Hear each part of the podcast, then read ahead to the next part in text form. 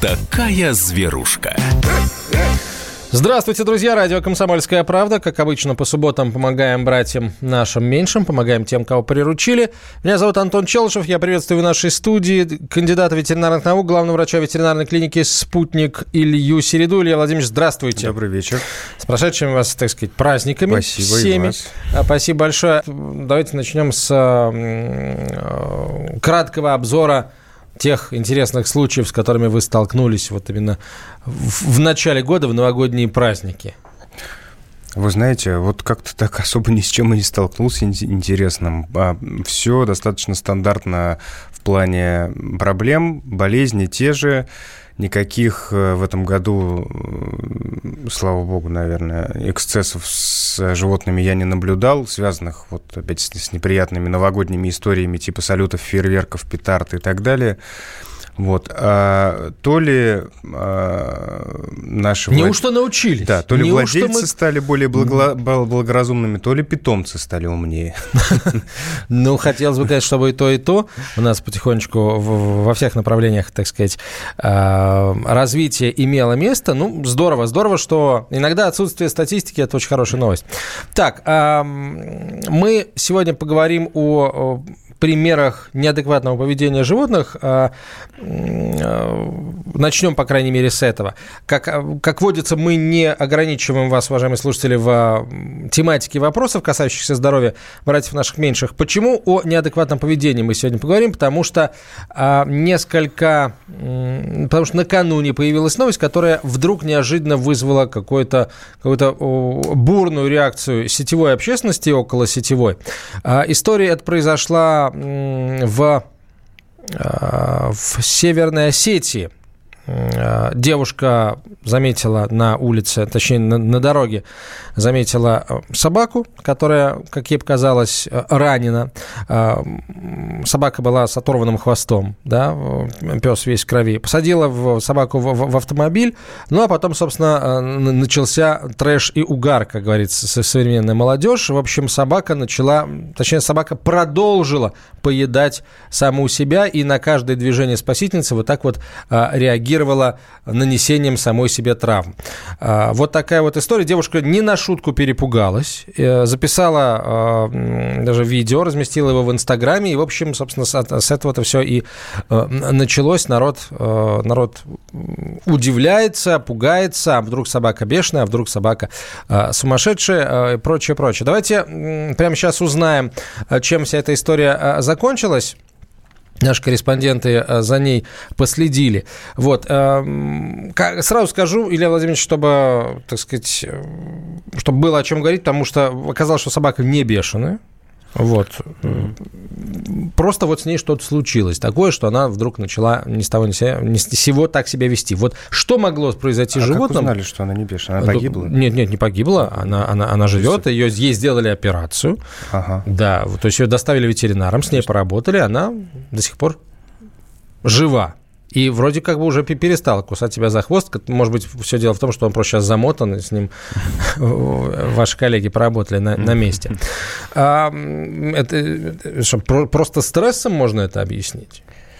А, Да, мне тоже в первую очередь пришло, ну, то есть, когда речь заходит о неадекватном поведении животного, в том числе и самотравмировании, это так может проявляться бешенство, чисто теоретически, тем более история ам, с подобранной на улице собакой, как говорится, без анамнеза, да, мы не знаем, вакцинирована она, может быть, она кем-то еще была покусана. Это всегда в первую очередь настораживает в отношении наиболее опасных заболеваний, в первую очередь для человека. И, конечно, бешенство – это то, что всегда необходимо, о чем мне всегда необходимо помнить и остерегаться этой проблемы максимально возможными способами. А, а что касается м, э, ее, ее неадекватного поведения, это очень хороший вопрос, на который, я думаю, некоторые зоопсихологи могут дать нам ответ.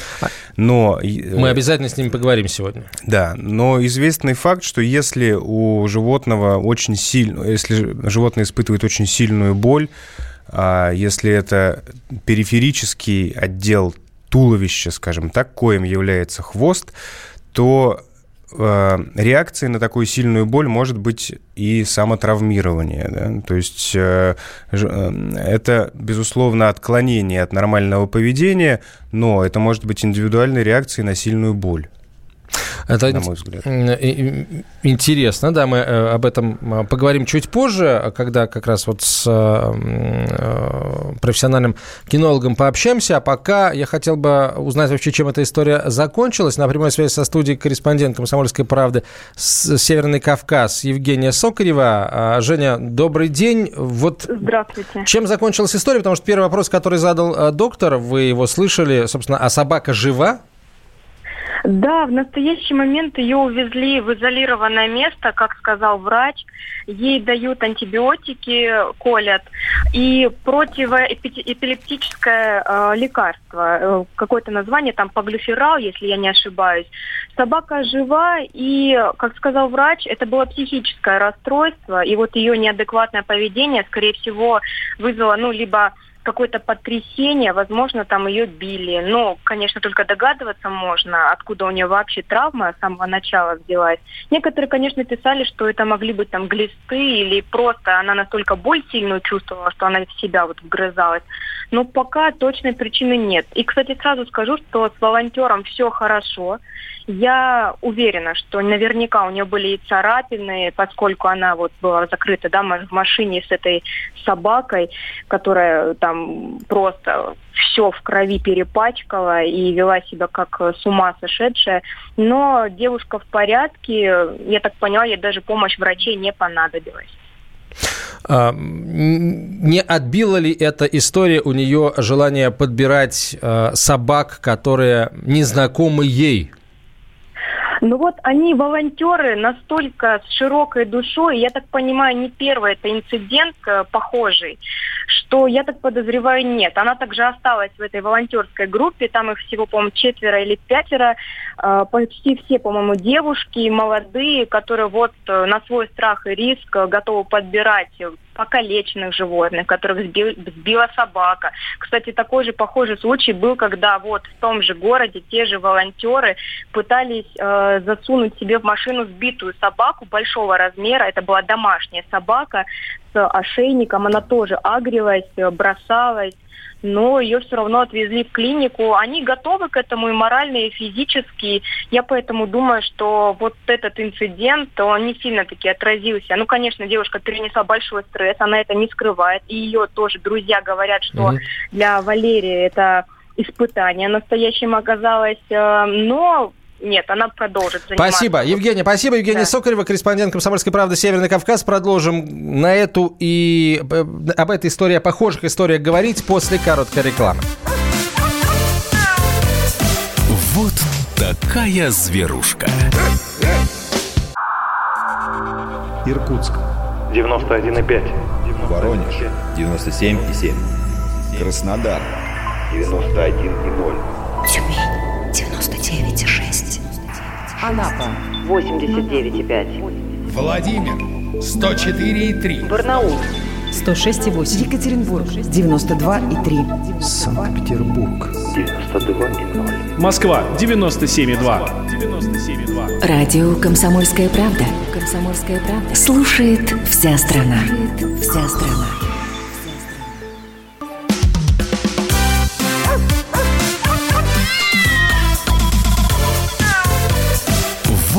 Такая зверушка.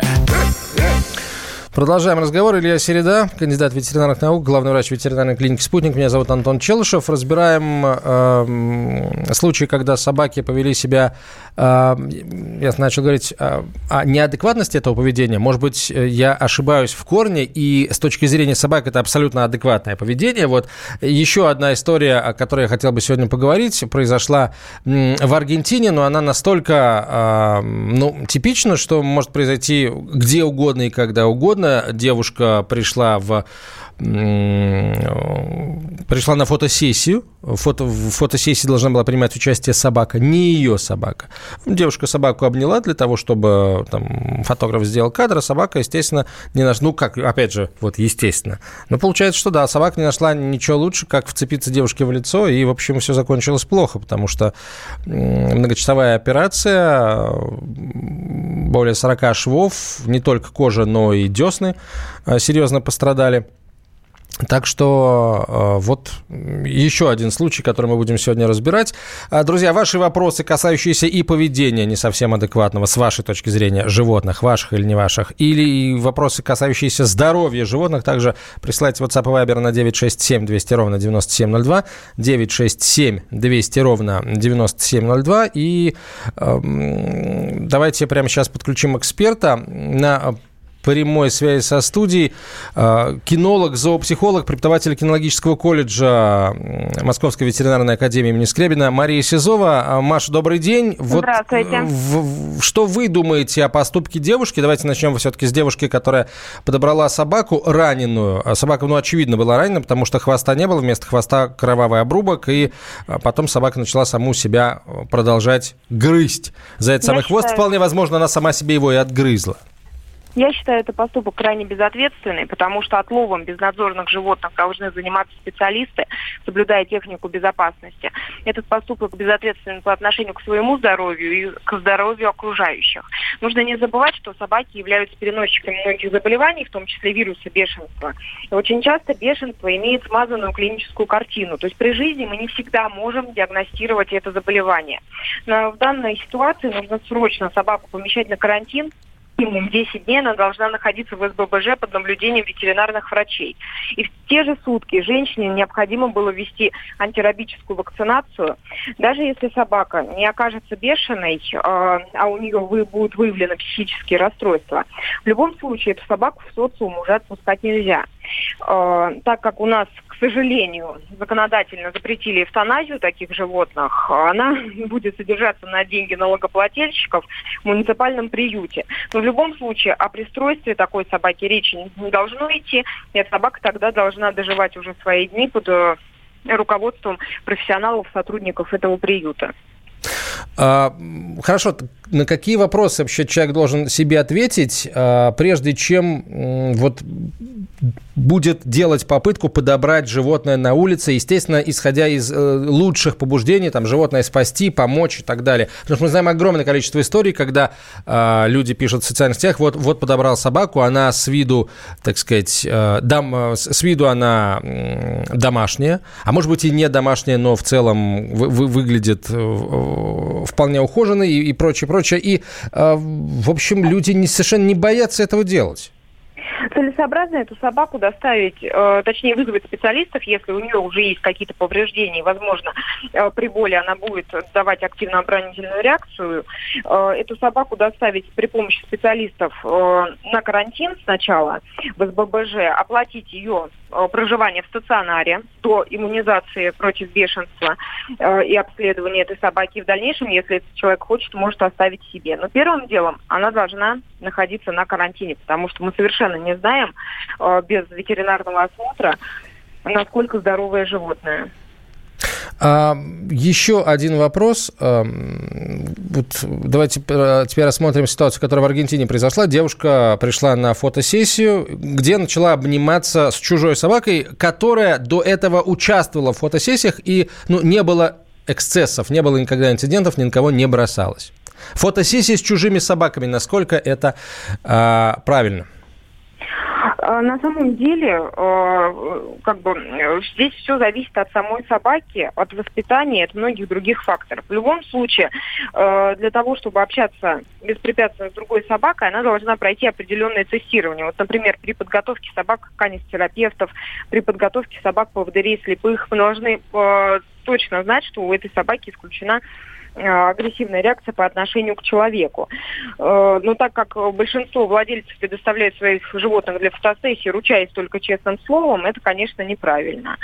Поэтому здесь вопрос неоднозначный. С одной стороны, хочется сфотографироваться с животным, а с другой стороны, человек может просто попасть под удар. Собака могла испугаться вспышку фотоаппарата, дать смещенную э, реакцию на человека. Собака могла испугаться громких звуков, при этом до этого у нее не было таких каких-то инцидентов.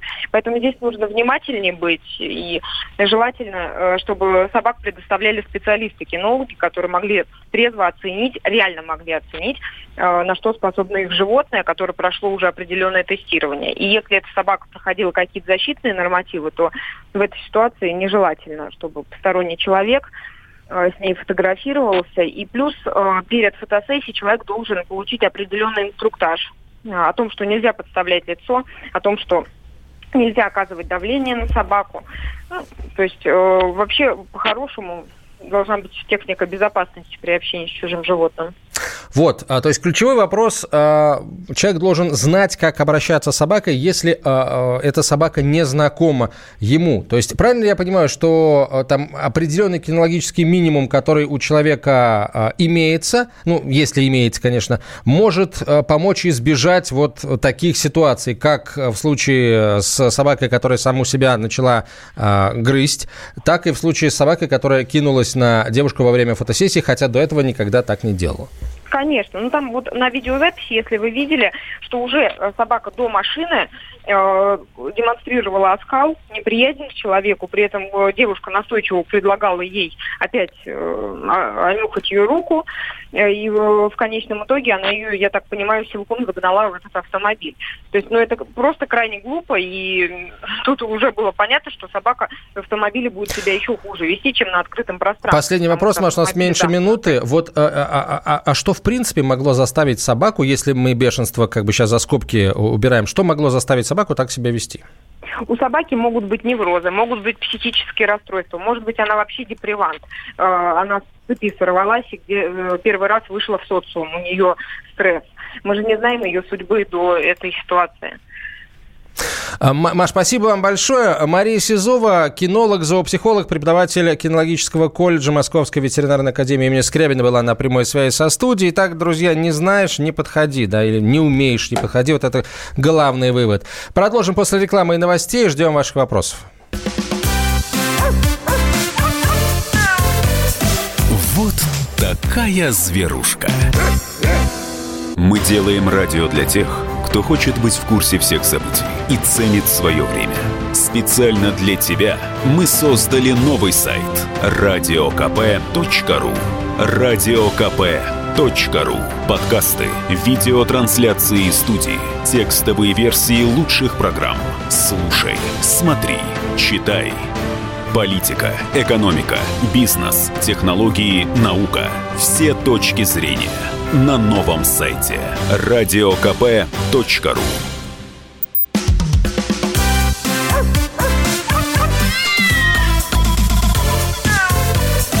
Вот такая зверушка.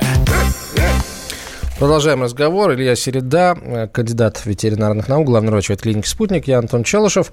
Ваши вопросы, друзья, о здоровье животных и о поведении животных присылайте в WhatsApp и Viber на 967 200 ровно 9702, 967 200 ровно 9702. Вот в случае с собакой в Северной Осетии очень многие, э, вот многих шокировало то, как, как это так, почему собака начала грызть собственный хвост. На самом деле это ну, довольно обычное так, такое проявление стресса у собак. И, например, моя, моя собака, когда я взял ее у, у скажем, у горе-заводчика, а точнее, наверное, разводчика, он тоже какое-то время, месяца два, наверное, а, усиленно грыз себе переднюю лапу и так как он чих, и у него там почти не, не, не было зубов уже тогда, собственно, только это и спасло нас от, от отгрызенной передней лапы.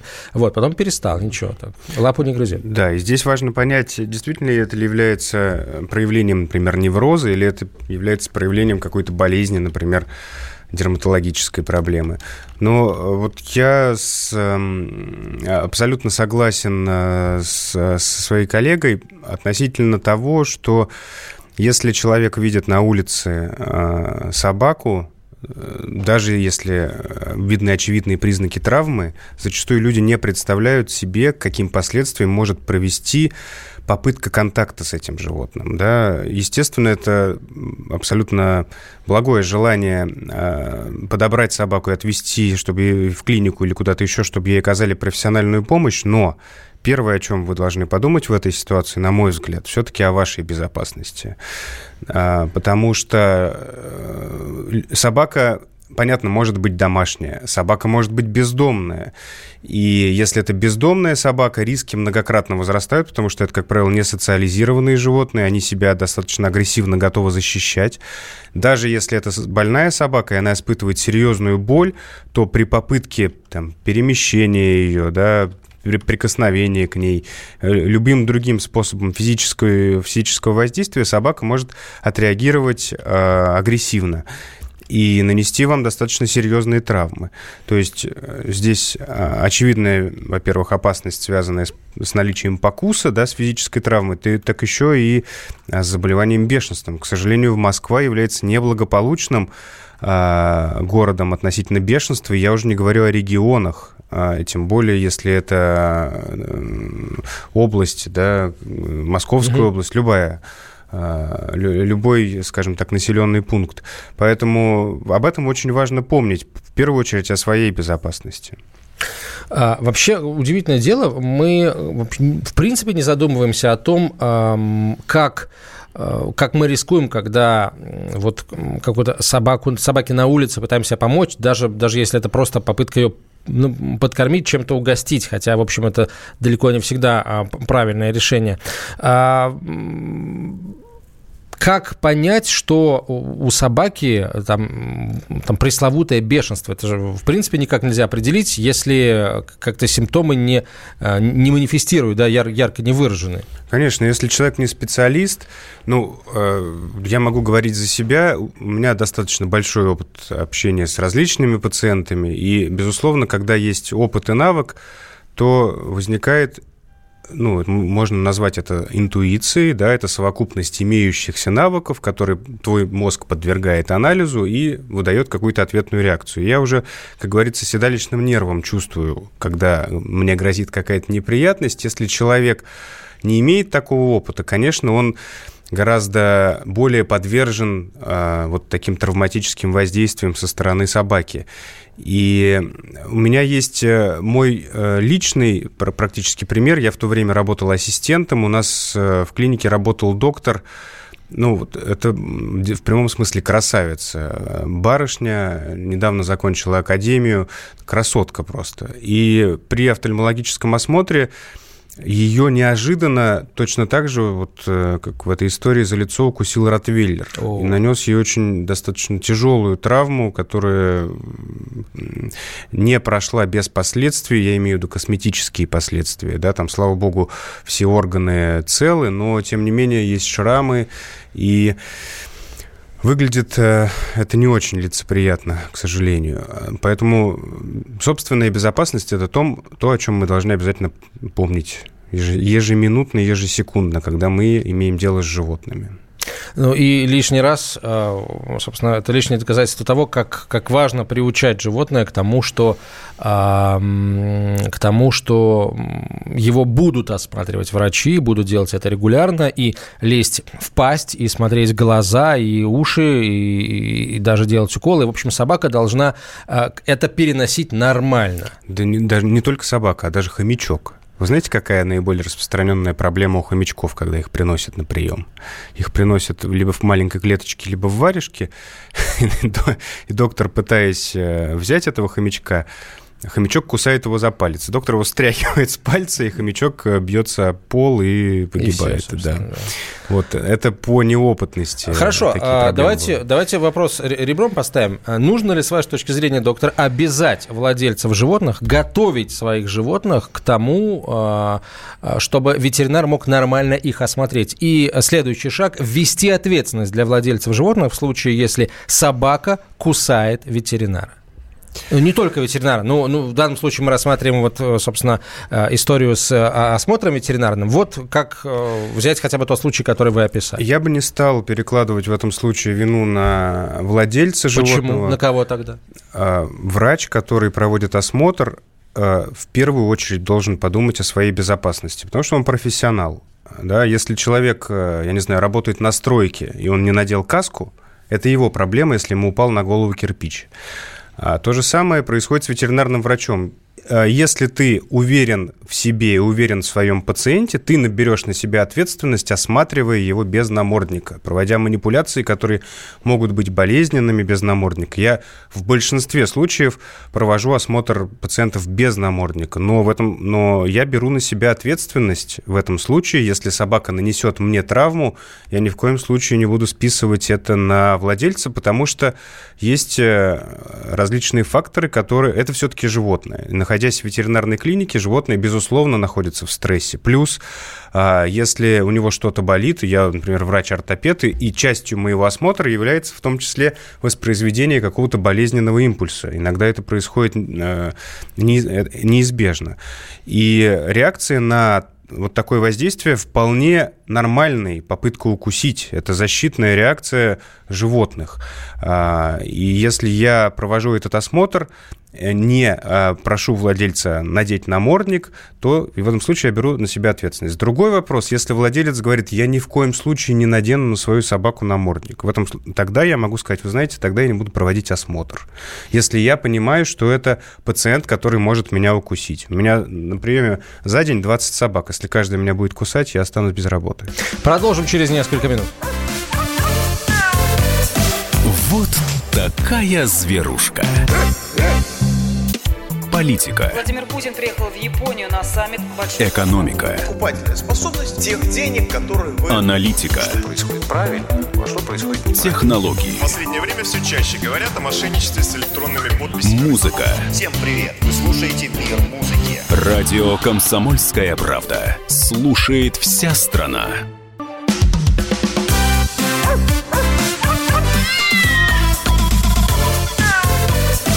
Вот такая зверушка. А, продолжаем разговор. Илья Середа, Антон Челышев. Сообщение почитаем. Номер телефона, напомню, 967 200 ровно 9702. Пишите WhatsApp и Viber. А вот вы сегодня ужас нагнали. Десятки тысяч волонтеров по всему миру успешно работают с безнадзорными животными. Конечно, бывают инциденты, но это скорее исключение из правил. Ну, слушайте, э, таких исключений из правил наберется ну, за последний месяц ну, десятков несколько, если, знаете, почитать просто э, новости целенаправленно направлено. Так что, пожалуй, не согласимся мы с вами. Э, вот раз наш, наш слушатель просто подтолкнул к этому, Илья Владимирович, вот, вот эта собака, с которой мы сегодня начали, да, которая сама себе открызла хвост, скорее всего, э, от стресса жесткого, понятно, что люди, скорее всего, обидели, там что-то э, не очень хорошее произошло. Вот эм, ее, исходя из логики ОСВВ, да, отлов, стерилизация, вакцинация, выпуск, ее надо будет потом выпускать снова в, так сказать, в большой мир. И что с ней будет? Будет? Я не готов вам ответить, Антон, Но что ничего, не будет. Не будет ничего что, хорошего, мне кажется. Да, есть такое понятие социализация. Да? Безусловно, если эта собака представляет некоторую опасность для общества, для людей, то выпускать ее, конечно же, нельзя. А, то есть для чего это делать? Чтобы она нанесла очередной покус кому-то, ее где-нибудь убили, или где-нибудь она покусала ребенка, или что-то еще случилось? Нет. И согласно нашему законодательству, да, действительно собака это будет, э, видимо, жить в клетке до тех пор, пока не умрет в приюте. Ну, а, вот такая перспектива. Да, тут, э, естественно, э, мы сейчас снова упремся в спор о том, собственно, нужно ли вводить эвтаназию для животных, которые не социализируемые, которых нельзя выпускать. Но у нас, во-первых, мало времени, во-вторых, если мы сейчас в это дело ударимся, мы все остальное а, упустим. А, к сожалению, точнее, к счастью, есть другие темы. Так, вот нам слушатель опять пишет. Э, интересно, кстати, э, вот э, согласно опросам, 74% налогоплательщиков готовы оплачивать проживание содержания даже больных животных в муниципальных приютах, пишет э, Дмитрий из Твери. Но, Дмитрий, во-первых, я что-то не видел таких опросов, где прям вот 40, 74% налогоплательщиков согласны. А согласны э, с какими-то дополнительными взносами э, на содержание этих собак или без этих самых дополнительных взносов? Это ключевой вопрос, потому что муниципальные приюты э, финансируются из муниципальных бюджетов, которые в большинстве своем э, ну, просто дефицитные. И там, на самом деле, особых нет денег на содержание вот, животных в любом количестве, не говоря уже о том, чтобы там содержать животных э, э, больных, животных, которым нужен особый уход, особое питание. А, так, я много раз подбирал травмированных собак, были и из списка особо опасных пород, но пока ни одна меня не укусила. Ну, еще одно сообщение от Дмитрия. Слушайте, Дмитрий, вы человек подготовленный, не надо нам говорить о себе как о том, кто вот э, ничего не зная о собаках это делает. У вас очень давно собаки, поэтому вот у вас и получается, у вас знания есть а, определенные. Нет, ну вот здесь указываются одни данные статистики, да наши слушатели указывают. А вы знаете по статистике, сколько волонтеров каждый день страдает от покусов собак? Я не знаю. Ну, наверняка такая статистика есть. Ну, а ее не может не быть. Хорошо, а, давайте... Да, мы знаем, что 498 ФЗ предусматривает содержание агрессивных животных в приютах пожизненно. Да, это действительно так. А мы, кстати, сообщение Соединенных Штатов. Мы купили кокер спаниеля в возрасте одного года. Полгода все было нормально. А затем, она одна оставалась дома, но через полгода она начала весь день бегать по квартире, в случае, если остается одна, скулить, царапать когтями входную дверь и пол около двери. При этом у нее было обильное слюноотделение. Так длилось несколько месяцев, пока мы не завели котенка. Через несколько дней она перестала так нервничать. При этом с котенком ничего не случилось. Да? Котенок, в общем, э, жив-здоров. То есть э, я понимаю, пишет слушательница или слушатель, э, что это был стресс от одиночества. Но почему он начался так резко вдруг, а полгода все было в порядке? Илья Владимирович, опять же, понятно, что вы э, не зоопсихолог, но тем не менее, э, давайте обратимся к вашей интуиции. А, я думаю, что владельцам здорово повезло вот в этой ситуации, что все так сложилось. Да? Это э, вполне, наверное, нужно отдать должное интуиции владельцев в этой ситуации, да? что, что вот э, они завели, скажем так, очередного, еще одного члена семьи, который вот так вот успешно разрешил имеющуюся проблему. Это лишний раз доказывает о том, что зоопсихология – это наука. И э, это наука, которая занимает все больше и больше места в повседневной нашей жизни, я имею в виду жизни владельцев животных, потому что а, мы все привыкли к психологии человека, да, мы постоянно говорим о том, какие существуют факторы, которые вызывают психозы, психические расстройства, нервозность и так далее, смартфоны, компьютеры, э, не знаю, уровень стресса на работе, офисы и так далее. Но мы забываем иногда о том, что животные тоже подвержены стрессу, и все, что проис... те изменения, которые происходят с нами, в той или иной степени отражаются в том числе на эмоциональном статусе животных. И поэтому зоопсихология – это очень важная наука. Я надеюсь, что мы будем о ней говорить очень часто. Илья Середа, кандидат ветеринарных наук, главврач ветклиники «Спутник», как обычно по субботам э, в наших программах. Меня зовут Антон Челышев. Берегите тех, кого приручили, а иногда, получается, и берегитесь. Продолжим через неделю.